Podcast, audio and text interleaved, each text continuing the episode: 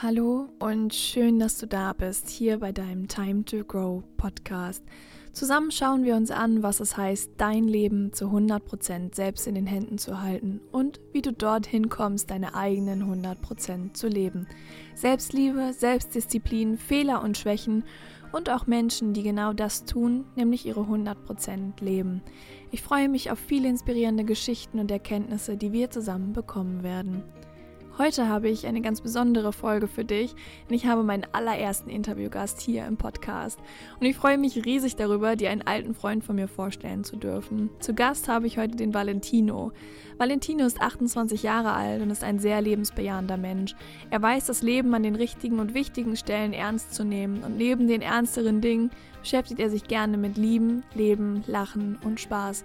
Nach seiner Berufsausbildung hat er sich mit 20 Jahren direkt in die Selbstständigkeit begeben und hat von viel Erfolg und Geld bis harte Zeiten alles erlebt.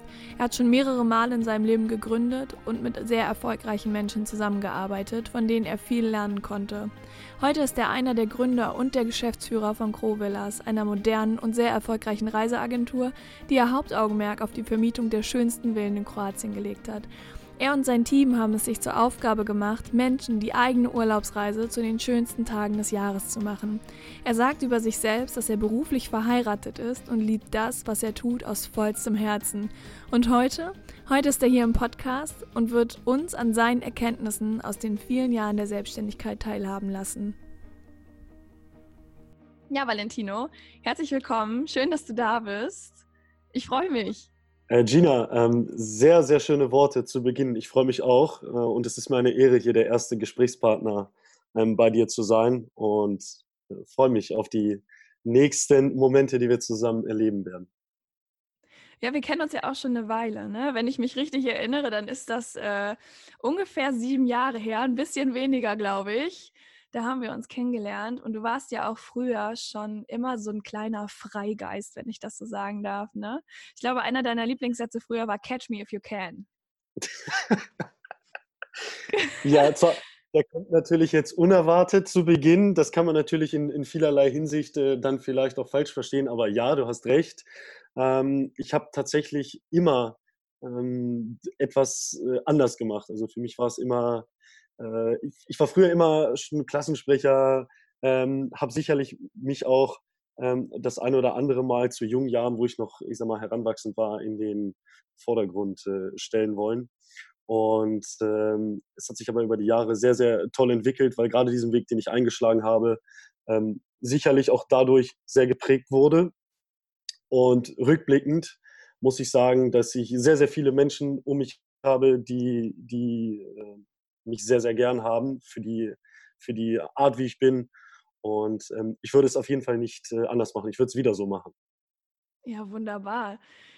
Du hast eben äh, aus deiner Schulzeit erzählt und genau da würde ich auch jetzt als erstes direkt mal anknüpfen wollen. Für mich ist Schule ja echt immer so ein, ja, so ein mittelmäßiges Thema gewesen. Du hast eben erzählt, du warst früher schon immer Klassensprecher.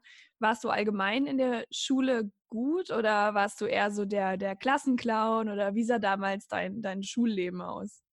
Ich habe jetzt eine, eine, ganz normale Schullaufbahn äh, ähm, durchlebt. Ich habe kein Abitur gemacht, worauf ich ähm, ganz gerne alle, die mich kennen, wissen, dass ich sehr stolz bin, äh, dass ich das nicht getan habe und auch niemals in meinem Leben ein, ähm, auch nur den Gedanken äh, verschwenden würde an einen Studiengang.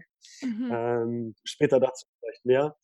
Ähm, ich war tatsächlich äh, schon in den ersten Jahren, ich meine so in den ersten acht Jahren meiner Schulzeit, extrem verhaltensauffällig, weil ich halt immer klar ein bisschen ja, mehr äh, mich in den Vordergrund äh, gestellt habe. Immer so ein bisschen kleiner, ja, Un Unruheherd, so ein kleiner Prolet in der dritten, vierten Klasse schon immer meine Lederjacke getragen und äh, blonde Haare nach hinten. Äh, äh, schon, schon ganz witzig.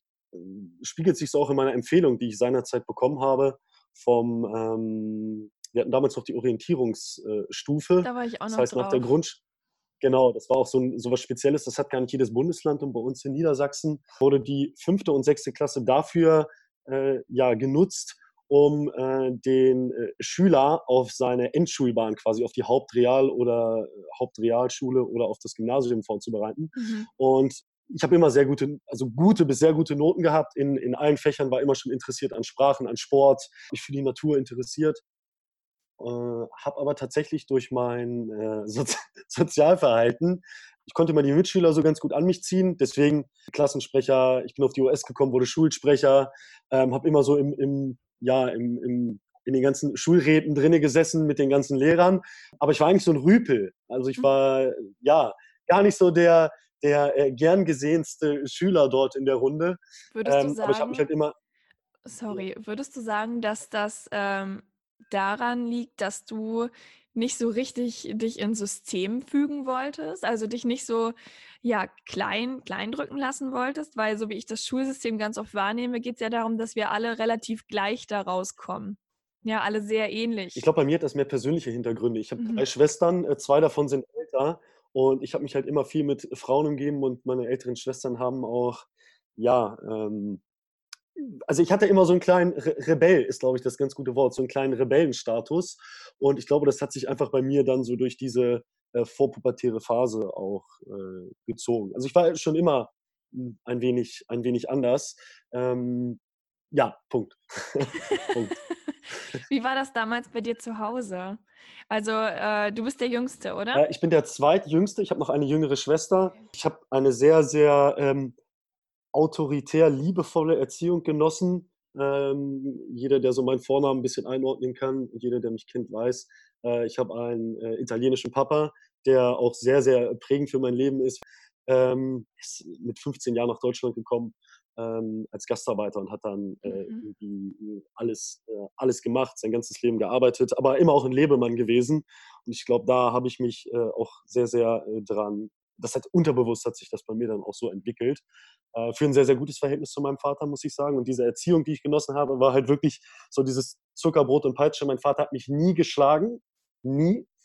Ähm, er hat lediglich mal, als ich was sehr, sehr Böses ähm, getan habe oder er was Böses bei mir gefunden hat, hat er mal einen PC seinerzeit, das war mein Heiligtum mit 13 oder 14 Jahren, hat er meinen PC vor mir zerscheppert auf dem Fußboden. Das war das Härteste. Äh, und einmal hat er mich ähm, sehr, sehr prägend im Alter von vier Jahren, als ich ähm, im Urlaub auf Sizilien immer den Mittelfinger den Leuten gezeigt habe und die haben es nicht aus mir rausbekommen und ich sehr, sehr quengelig war, hat mein Vater mich an meinem einen Arm und ein Bein gepackt und hat mich so weit ins Meer geschleudert, dass ich wirklich ein Schock, ich glaube, ich war danach jahrelang wasserscheu. ähm, muss dazu anmerken, in diesem Urlaub hat sich auch noch mein Mittelfinger so entzündet und ist vereitert. Also irgend, irgendwer okay. muss das so gesühnt haben in diesem Moment. Das waren so prägende Erlebnisse. Bin aber insgesamt sehr, sehr liebevoll aufgewachsen, mhm. habe ein sehr, sehr gutes Verhältnis zu all meinen Geschwistern. Und ja, wir sind nicht die, wir sind zwar, klar, äh, leben immer in, in Deutschland, meine Mutter ist Deutsche, aber ich habe halt eine, eine sehr, sehr südländisch-mediterrane äh, ähm, Familie. Wir essen sonntags, äh, inzwischen sind alle natürlich irgendwie verzogen, aber wir feiern Weihnachten alle zusammen. Familienfeste sind uns heilig, da zieht es uns immer wieder in, in äh, unser Elternhaus. Und da gibt es dann auch tatsächlich nur die ähm, Familie, und ähm, würde alles in einem das Familienverhältnis schon als äh, sehr, sehr schön und sehr, sehr prägend bezeichnen. Wir haben jetzt Nachwuchs bekommen. Meine älteste Schwester hat unseren kleinen Pupsi zur Welt gebracht, der das Familienleben jetzt auch nochmal zusätzlich sehr, sehr aufgemischt hat. Schön. Und äh, alles in allem ist das eine sehr, sehr äh, tolle, äh, tolle Familienkonstellation bei uns. Wahnsinn, ja. schön.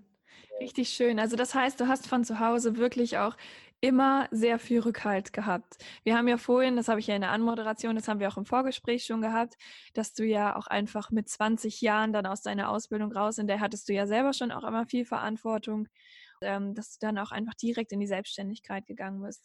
Wie, wie war das damals für dich? Ich meine, äh, ich kann mich noch gut daran erinnern, beziehungsweise so habe ich dich ja auch kennengelernt, dass wenn du eine Sache machst, du halt wirklich 100 Prozent dabei bist und dich committest und das dann auch aus vollem Herzen machst. Wie war das für dich, als dein Vater dann ähm, ja so objektiv darauf geschaut hat und dir halt auch objektiv gesagt hat, dass du da vorsichtig sein sollst? Ich habe ja die gute Intention meines Vaters da von Stunde eins äh, verstanden und er war jemand, der das sehr unterstützt hat, meinen äh, Werdegang seinerzeit. Er wollte nur nicht, dass ich ähm, Fehler mache, dass ich ähm, mit Hinblick auf die Menschen, die mich dort umgeben in meinem Betrieb, die sehr äh, jung waren, ich sage jetzt mal Mitte 20, ähm, super äh, erfolgreich ähm, und sich durch, durch äh, ich sag mal, durch Erfolg zu sehr über, über äh, Finanzielles auch definieren mhm. und einfach den Kopf verlieren. Ähm, mhm. Da wollte ich mich einfach davor behüten, dass ich nicht meine guten Tugenden, die ich so erlangt habe, ich meine, klar, ich war in der Schule zwar ein bisschen auffällig, aber ich war jetzt kein, kein schlechter Mensch irgendwie, ne? dass ich irgendwelche Leute beklaut habe oder habe äh, Leute verprügelt oder so. Ich war also ein bisschen verhaltensauffällig, aber ich habe mich dann so in der pubertären Phase dann doch ähm, vernünftig entwickelt, war auch immer sehr beliebt und für diesen ja, Berufszweig, den ich dann angetreten habe, auch ähm, dieses aus sich heraustreten und kein Problem haben mit, mit äh, ich arbeite äh, seit jeher mit Menschen zusammen, die also mindestens das doppelte Lebensalter von mir hatten. Ne?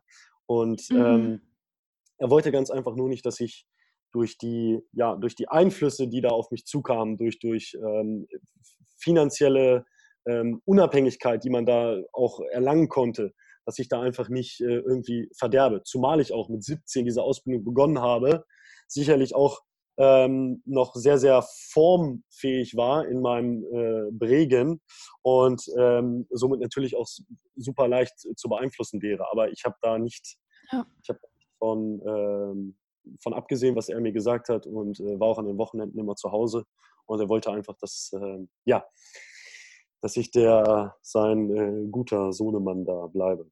natürlich hat das auch meiner, meiner besonders am Herzen gelegen, weil klar, Frauen immer ja, etwas klar. sicherheitsbewusster und ähm, ja, auch gerade meine mhm. Mutter, ich war der einzige Sohn, die wollte natürlich nicht, dass ich mich da in irgendeine falsche Richtung entwickle.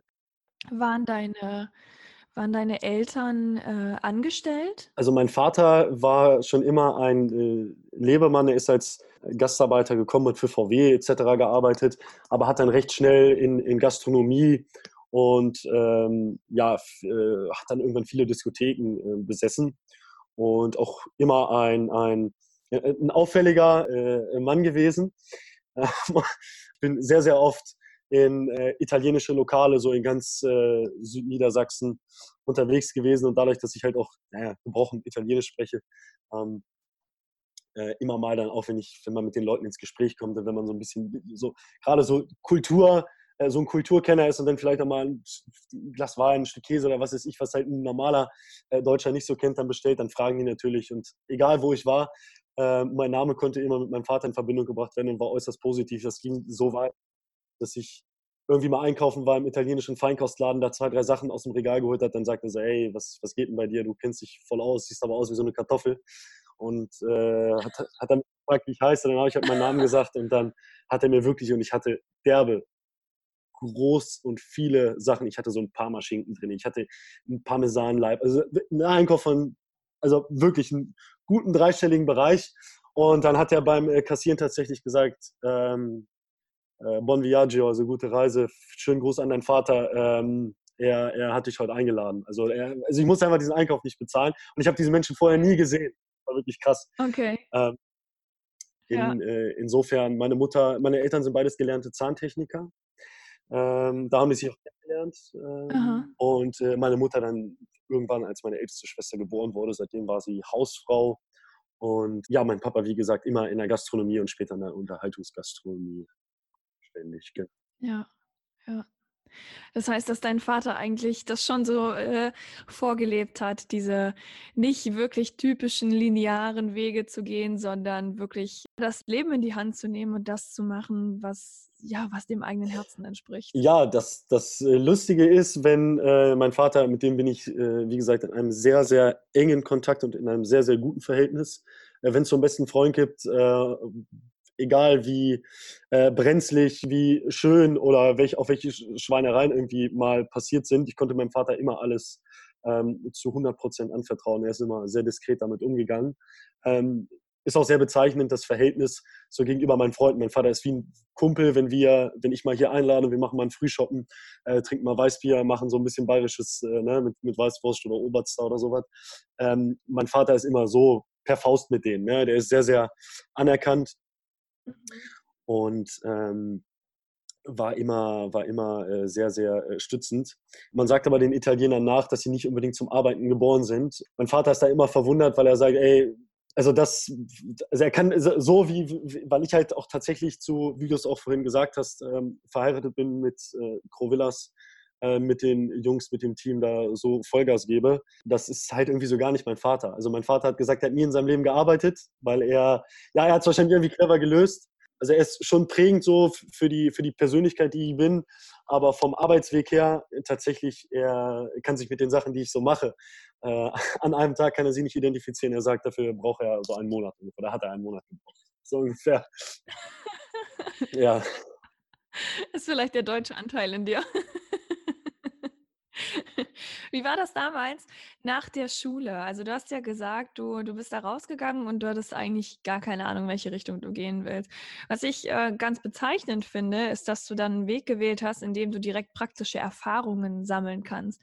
Weil ganz viele kommen aus der Schule raus und sagen, alles gleich, entscheide mich jetzt. Und ähm, ja, machen dann eine Ausbildung, machen ein Studium oder was auch immer. Und dann äh, sind sie der Meinung, das, das ist es dann jetzt halt, was ich bis ans Lebenende, bis ans Lebensende machen muss. Du hast ja einen anderen Weg gewählt. Ne? Du hast sechs Monate Schule gehabt und sechs Monate Praktika. Und ich meine, so ein Praktikum, das schmeißt dich ja schon dann auch in die Welt raus. Und da kannst du dann schon mal Erfahrungen sammeln in Richtungen, äh, wo du sagst, okay, das will ich, das will ich nicht. Wie war das damals bei dir? Also hast du schnell gemerkt, was du, was du machen möchtest, also was eher so deins ist? Das ist ein sehr, sehr schöner und interessanter Punkt, weil da hat mein Leben tatsächlich einen Verlauf genommen, den ich mir selbst nicht hätte erträumen können, äh, weil ich war so derbe planlos. Ich war in diesem ähm, Praktikum, ich weiß noch, wie es mich wirklich morgens ange darf ich das sagen? Angekotzt hat? Ja, doch.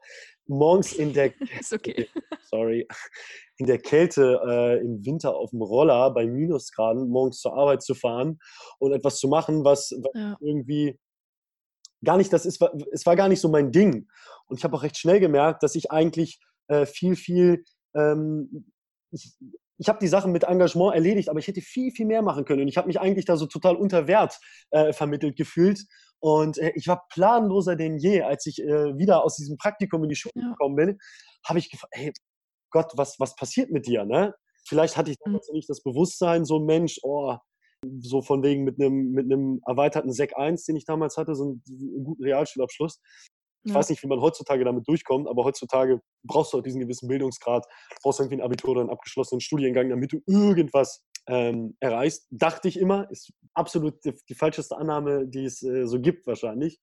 Ich bin durch mhm. einen ganz, ganz großen Zufall an jemanden geraten. Ich war seinerzeit verletzt. Beim Fußball habe ich mir das Kreuzband gerissen. Das war schon so eine Schockphase für mich, weil ich war immer ein sehr ambitionierter Fußballer, habe auch so außerhalb des Landkreises gespielt und bin dann an jemanden herangetreten, der äh, es, es gut meinte. Der wollte natürlich auch, ja, der wollte mich äh, für sich gewinnen, weil er gemerkt hat, dass ich halt zu, vielleicht zu, zu mehr bestimmt bin, als irgendwie so einen klassischen Bürojob auszuführen. Mhm. Und das war einer der prägendsten ähm, Persönlichkeiten, die ich kennengelernt habe. Also das ist einmal ist das ein sehr, sehr guter Freund von meinem Papa gewesen, der auch für mich persönlich ein sehr guter Freund äh, geworden ist, der zur Familie von uns gehört. Ähm, der, der Rocco, mhm. der Name. Der Rocco, der hat mich an, ähm, an einen Herren verwiesen, der in Kassel bei einem großen Versicherungsmakler ein ähm, völlig innovatives Versicherungsgeschäft aufgezogen hat und das hatte ich vorhin schon kurz angedeutet, und zwar Kunden auf Bedarf beraten, Kunden auf Anfrage zu ähm, beraten. Das heißt nicht dieses typische Klinkenputzen, was so total sowieso Versicherung ist, alles sehr verrufen. Ich kann besten Wissens und Gewissens sagen, dass das, was dort gemacht wurde, diese Kundenberatung auf, auf äh, Anfrage im Krankenversicherungsbereich, war ähm, zu 100% korrekt, war zu 100% ähm, seriös und äh, ich bin damals in einen, einen großen Versicherungsmaklervertrieb hineingeraten, der sich am besten eigentlich mit, den, mit dem Vergleich des Filmes, viele werden ihn kennen, wenn nicht, ist es für mich ein, ein Film, den jeder mal schauen sollte. Wolf of Wall Street, das ist sehr, sehr bezeichnend. Genau dieses, dieses Leben, diesen Verlauf in einem Vertrieb habe ich erlebt. Äh, es gibt für mich keinen, keinen ähm, besseren Vergleich und ich meine sogar, dass diese, ähm, dieses Unternehmen, wo ich meine Berufsausbildung ähm, verlebt habe, äh, in Zukunft verfilmt wird. Ähm, und genau dieses, es ist zu 100 Prozent dieses Wolf of Wall Street. Jetzt weiß man natürlich, dass Wolf of Wall Street, der, der Leo DiCaprio, am Ende ist ja wahnsinnig geworden. Ich möchte jetzt nicht sagen, dass das mit unserem damaligen Chef so geworden ist. Es ist aber eine Persönlichkeit, die unglaublich floriert hat und die sehr, sehr, sehr, mhm. sehr, sehr, sehr prägend für meinen, ähm, ja, für meinen beruflichen äh, Werdegang war. Ich, ich ja. bin dort persönlich sehr gereift, ich bin geschäftlich da sehr gereift. Mit der, unter der Anleitung meines Vaters immer alles auch doppelt zu betrachten, habe ich dort ähm, gelernt, dass im Leben auf jeden Fall alles möglich ist. Das kann ich äh, jedem, egal wo du mhm. herkommst, welcher Herkunft du bist, egal was du kannst, was du meinst, dass du nicht kannst, es ist im Leben irgendwie alles möglich, wenn du es nur willst. Und.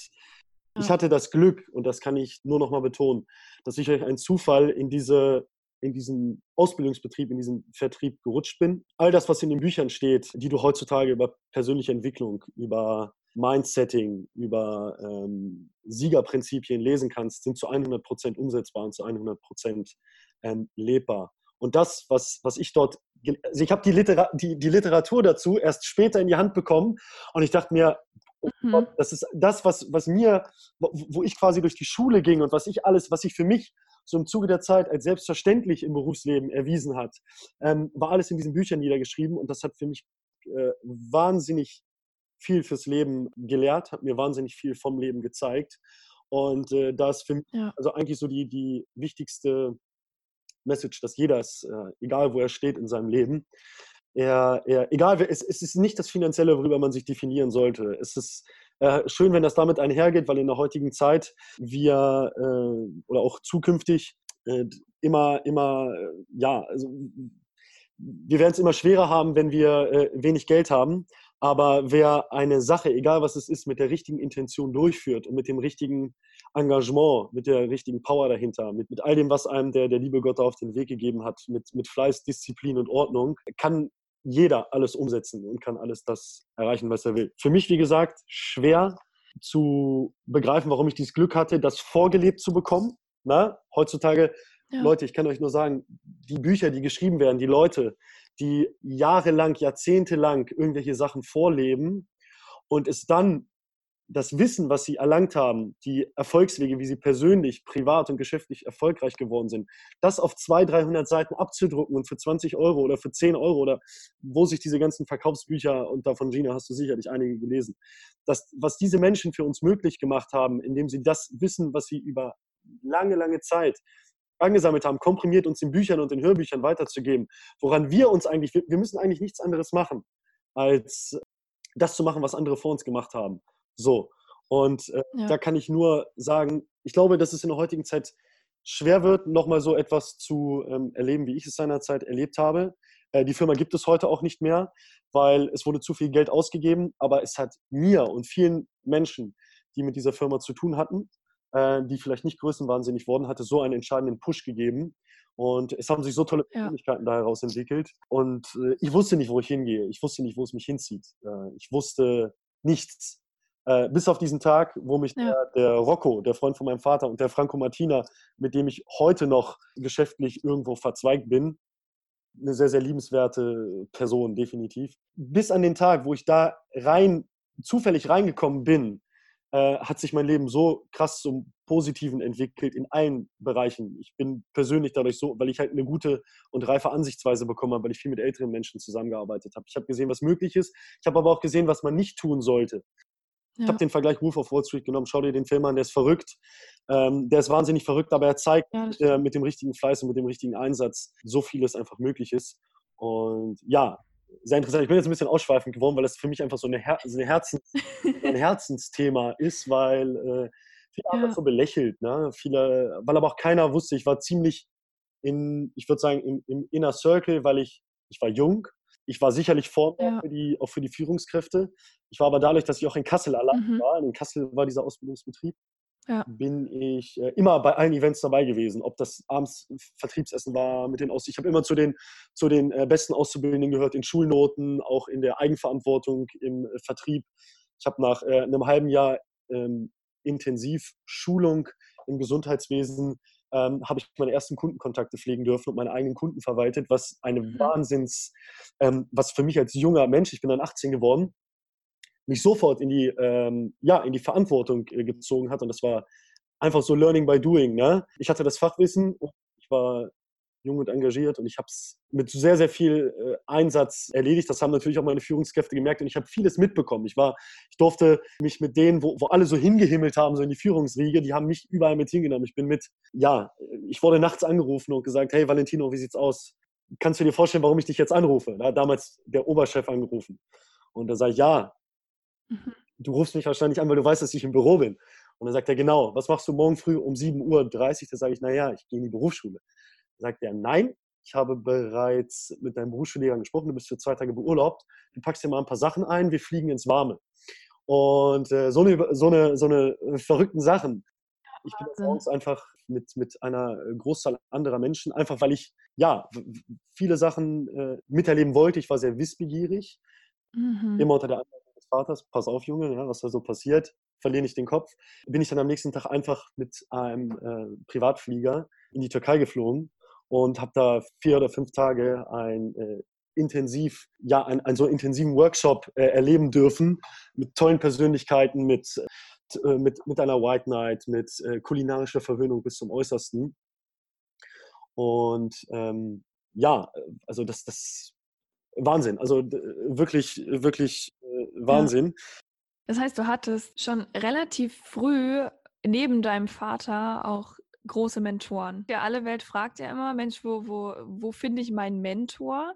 Und du bist ja eigentlich so ein bisschen durchs Leben gestolpert, sage ich jetzt mal. Ne? Bist von der Schule gekommen, hast dann äh, noch dieses eine Jahr gemacht, wusstest dann eigentlich immer noch nicht, wo du hin willst, aber deine Persönlichkeit, so wie du warst, hat dir ja eigentlich schon so ein bisschen den Weg geebnet. Ne?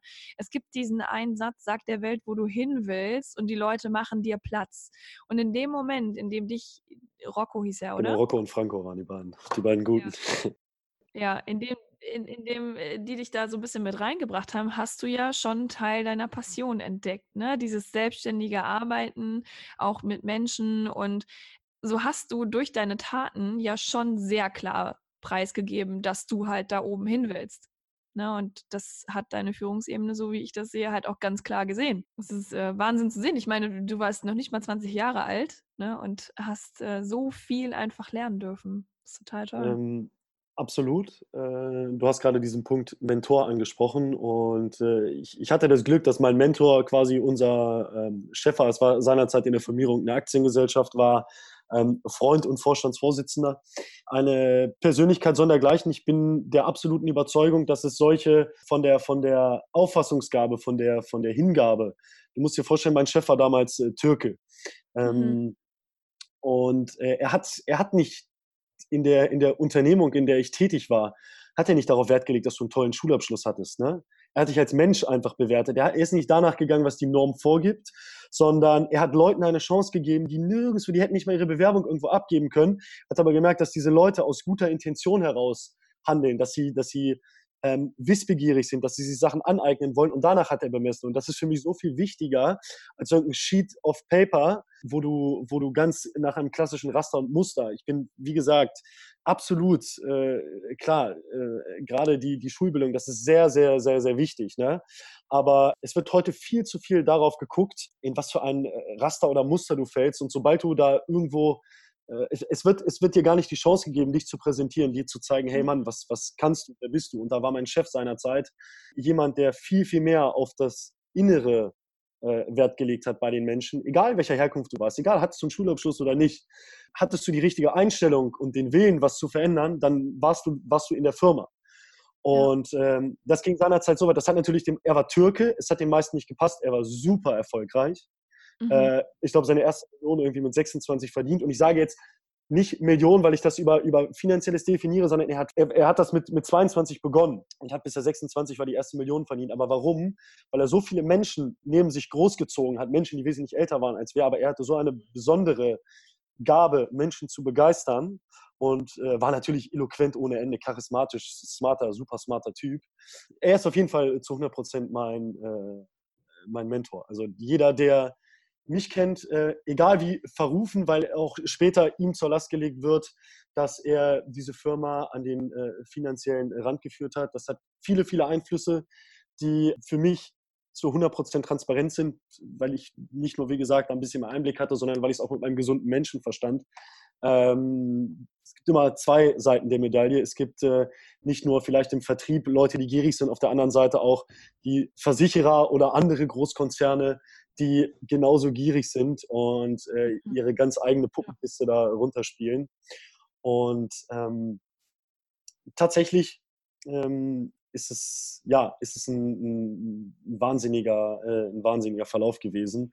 Und klar, mit der Eigenverantwortung, die du dann als junger Mann hast und auch, auch ich sag mal, mit der Auffassung, ich, ich war sehr wissbegierig, ich wollte sehr viel lernen. Ich war schon immer jemand, der sich sehr für, ähm, auch familiär bedingt, ne, fürs Gesundheitswesen und für Ernährung, auch beruflich bedingt interessiert und habe dann natürlich auch Kunden beraten und habe auch äh, in der Ausbildung bereits schon sehr, sehr gutes Geld verdient, was mich aber aufgrund meiner guten Intention, die ich hatte, nämlich immer den Menschen, den Menschen dahinter zu sehen, genau wie es mein Chef getan hat, mit seinen Mitarbeitern und auch mit seinen Kunden, die er beraten hat. Ne? Ja. Für mich war es immer wichtig, dass der Mensch, den du am Ende des Tages berätst, wir hatten auch eine große Verantwortung mit dem, was wir getan haben, war es für mich immer wichtig, den Menschen ein, ja, wenn ich mit, mit, mit ihm auch kein, ähm, kein Geschäft gemacht habe, war für mich ein guter Rat für ihn, weil so wünsche ich es mir. Wenn ich mit jemandem nicht zusammenkomme, dann gibt es doch nichts Schöneres, als wenn ihr sagt, ey, es passt jetzt hier vielleicht an der Stelle nicht, aber ich habe da und da den hilfreichen Tipp und am Ende sagt der Typ, ey Mann, danke, Alter, das ist korrekt von dir, das ist eine super Sache. Mhm. Ne? Und das ist ja. so, das, das, das hat mir so leicht gemacht, weil ich habe im Zuge dessen ähm, auch finanziell da sehr, sehr, also ich war in, in der Berufsausbildung, habe ich äh, schon sehr, sehr gutes Geld verdient, was natürlich dann wiederum auch von den anderen Leuten etwas belächelt wurde. Ich war sicherlich nicht der Top-Closer-Verkäufer, aber ich habe durch meine ehrliche und, und aufrichtige Beratung habe ich gutes Geld verdient, was natürlich ja. dann auch wieder dazu geführt hat, dass das, dass das anderen Leuten aufgefallen ist, weil ich ja doch mal mehr gereist bin, auch mit, äh, mit 19, 20 habe ich halt schon mal die eine oder andere Reise gemacht, die jetzt nicht so üblich ist und das hat natürlich auf der anderen Seite bei vielen auch Neid hervorgerufen, was ein sehr, sehr krasser und äh, ein unfairer Begleiter im, Geschäftsleben ist. Ja. Aber sicherlich ähm, alles in allem gepaart mit der, mit der guten Intention, mit der Eigenverantwortung, hat das dann dazu geführt, dass ich tatsächlich ja im jungen Alter äh, mich dann auch direkt nach der Berufsausbildung dazu entschlossen habe, mich mit dem Franco Martina und mit dem Rocco selbstständig zu machen und genau diese Beratungsphilosophie, die, die wir in den Jahren davor gelernt haben, weiterzuführen, nicht mehr im so großen Kreis, aber ich sag mal in einem Raum mit zehn Mitarbeitern circa. Und ja, das. Wie war, ähm, wie war das damals?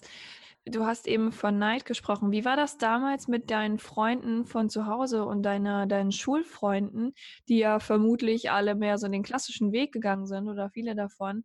Und du bist halt irgendwie so dieser atypische Kauz, der da wieder irgendein Chaos anrichtet.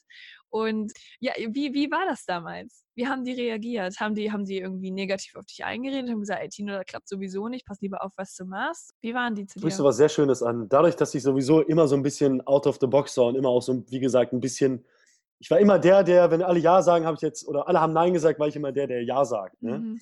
Und war immer so ein bisschen gegen den Strom. Und äh, natürlich haben das so, ich, ich habe ich hab immer so eine, ich sag mal, eine Handvoll Leute um mich gehabt, die wirklich, wirklich ähm, alles so wussten und auch alles, was ja. so passiert ist dort, die auch die menschliche Reife besessen haben und mich da so in allem supportet haben, weil sie gemerkt haben, ey, das ist was Gutes. Ich entwickle mich da zu einem, zu einem ähm, sicherlich auch verbissen in der Arbeit und in der, in der Sache, die ich tue, aber ähm, auch viel verzichtet, ne, auf, auf private Annehmlichkeiten verzichtet, weil ich halt so sehr das, das damals schon geliebt habe, was ich tue. Ne? Der Inner Circle von mir, die ich immer, meine Freunde, die ich immer so als erstes, mit denen ich auch mal abends telefoniert habe nach Feierabend, ne, die haben das verstanden. Und die anderen, die auch so zu meinen Freunden gehört haben, die haben es natürlich so ein bisschen belächelt. Auch im Nachgang, weil die Firma, äh, in der ich tätig war, tatsächlich mal unabhängig jetzt von mir, weil ich habe das Beste für mich rausgezogen. Ne? Ich bin da sehr menschlich dran gereift. Die Firma ist pleite gegangen und die haben natürlich dann alle gesagt, ey Mann, ich habe es gewusst, das ist alles mhm. nicht so. Mhm. Wolf of Wall Street, 100% Wolf of Wall Street. Ja. Ähm, die haben das natürlich so ein bisschen sich vielleicht auch herbeigesehen, weil sie halt gesehen haben, dass ich mir irgendwie mit, mit 19 Jahren äh, ganz klassisch, ich brauchte ein Auto und ich habe mir einen Golf 5 finanziert. Ich habe eine Finanzierung bekommen, weil ich als Auszubildender halt schon echt gutes Geld verdient habe. Aber nicht, weil ich irgendwie äh, unnötigerweise zu hoch bezahlt wurde oder weil ich, ähm, äh, weil ich irgendwelche Leute hinters Licht geführt habe. Nein, weil ich einfach es äh, seinerzeit schon gelernt habe, dass es, ein, dass es irgendwo ein Leistungsprinzip gibt und bist du bereit, mehr zu investieren, dann äh, wirst du auch immer mehr vom Leben ernten. Wenn du mehr siehst, wirst du am, am Tagesende immer mehr ernten. Ja. Und äh, für mich hat sich die eine Stunde, die ich länger im Büro war, oder die zwei Stunden abends, wo ich noch Angebote geschrieben habe für Kunden, wo ich ellenlange Mails geschrieben habe an die Kunden, wo ich auf die Situation eingegangen bin. Ich habe mir damals schon, das ist so eine Angewohnheit, ähm, ich arbeite heute noch mit Menschen zusammen im Reisebereich, ich mache mir über alles Notizen. Wenn ich höre, dass ein potenzieller Gast bei uns, dass der einen Hund hat und ich liebe Tiere, dann ich schreibe mir auf, wie sein Hund heißt. Und wenn der Kunde das nächste Mal kommt, ähm, dann, dann frage ich, wie es seinem Hund Balu geht. Fertig. Und dann, dann das sind so Aufmerksamkeiten. Ähm, das habe ich alles irgendwie damals so mitbekommen, ne? weil ich halt mich sehr, sehr für die Sachen interessiert habe, die ich getan mhm. habe. Und natürlich haben das viele belächelt. Und viele, äh, die haben dann, äh, klar, die haben auch davon gehört. Äh, die haben mich dann auch mal am, am, Wochenende gesehen, haben mit mir gesprochen. Natürlich war ich euphorisiert. Mann, ich war damals 20, 19, 18. Ich war nicht über euphorisiert, das nicht. Kein arroganter Typ oder so. Aber ich habe halt schon über das auch gesprochen, was wir machen. Mhm. War äh, niemals so, dass ich Leute versucht habe, äh, so derbe anzuzünden und so, ey, komm, mach das auch. Ne?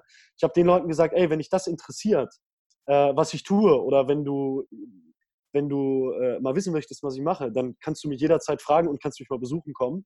Ich war nie so jemand, der offensiv an mich herangetreten ist. Mhm. Das war auch ne, so eine wichtige Sache, die ich gelernt habe. Ähm, ich habe Leute gesehen, die waren ey, die hatten eine, so erwachsene Männer, die hatten eine super Frau, verheiratet, ein tolles Haus, ein tolles Auto. Und ich war immer interessiert, was diese Menschen halt anders machen als irgendwelche anderen Leute, die das halt nicht machen. Ich, ich möchte das jetzt nicht werten, auf keinen Fall finanziell. Aber mich hat es immer interessiert, wie diese Menschen was die anders gemacht haben, so ja. zu seiner Zeit. Ne? Und, da, und, ich war immer derjenige, der sich interessiert hat und ich bin auch auf die Leute zugegangen. Ich bin auf äh, Unternehmer oder auf, auf irgendwelche Bereichsleiter zugegangen, die ich so kennengelernt habe im Laufe der Zeit, die alle wesentlich älter waren als ich und bin hingegangen und habe die gefragt, ey, was hast du eigentlich anders gemacht als der? Das ist so, das ist sowas, das habe ich mit in diesem Vertrieb in die Wiege gelegt bekommen. Unglaublich ich, stark. Ähm, das machen so wenige. Also du hast es halt irgendwie direkt mitbekommen und hast gesagt, alles klar, da will ich hin, das, was der da irgendwie macht, der muss ja was anderes machen. Und dann hast du halt ganz klar gesagt, dann gehe ich ihn halt fragen. Das machen so wenige. Und das ist genau das, was ich an mir gemerkt habe. Zu mir ist selten jemand gekommen, der mich gefragt hat. Die Leute haben dann eher so gesprochen, so ja, guck mal, ne? Und dann noch, als ich neu selbstständig war, mhm. ähm, äh, du, das Geschäft hat super funktioniert, weil wir haben es in einer sehr guten Intention gemacht und äh, haben dem Kunden am Ende des, des Tages immer den besten Rat gegeben entweder war das der beste Rat unser Produkt und wenn er es nicht war, war der beste Rat, dass er dieses Produkt aktuell nicht wählen sollte. Es passt nicht in seine Lebenssituation oder wie auch immer. Und das, mich haben Leute nie gefragt, was wir machen. Die Leute haben gesagt, ah, was mit Versicherung oder so oder irgendwas, haben aber nie so gefragt, wie ich da, wie ich da hingekommen bin und was da, was da auch für, für, für Prozesse über Jahre in meinem Kopf vorgegangen sind. Dass, wenn ich jemanden heute sehe, der glücklich, du siehst es an den Leuten, ob die lächeln. Du siehst, äh, du kannst viele glückliche und erfolgreiche Menschen daran erkennen, ob sie gerne lächeln, wie sie auf dich zugehen. Ne? Und ich würde immer solche Menschen fragen, ey, was machst du anders? Was ist, was ist so da, warum lächelst du? Warum bist du glücklich? Anstatt mir irgendwie einem Bar zu reden, ah, der betrügt vielleicht oder der macht dies, der fährt ein fettes Auto. Das in Amerika ist das ganz anders. Wenn du in Amerika unterwegs bist, da sind die Leute genau so. Weil in Amerika gibt es halt diese total krasse Armut bis mega scheißenreich, sorry, dass ich das Wort so verwende. Und da sind die Leute nicht neidisch. Das ist sowas ja. Komisches, was das, was das deutsche Volk oder auch mhm. äh, so der Europäer so an sich hat, der Neid äh, gegenüber dem anderen, ne? so, ah, der muss, da muss irgendwas hinterstecken, das kann ich mit rechten Dingen zugehen, anstatt einfach mal zu, zu fragen, ey, was machst du eigentlich, ne? sich dafür zu interessieren, was macht der andere anders.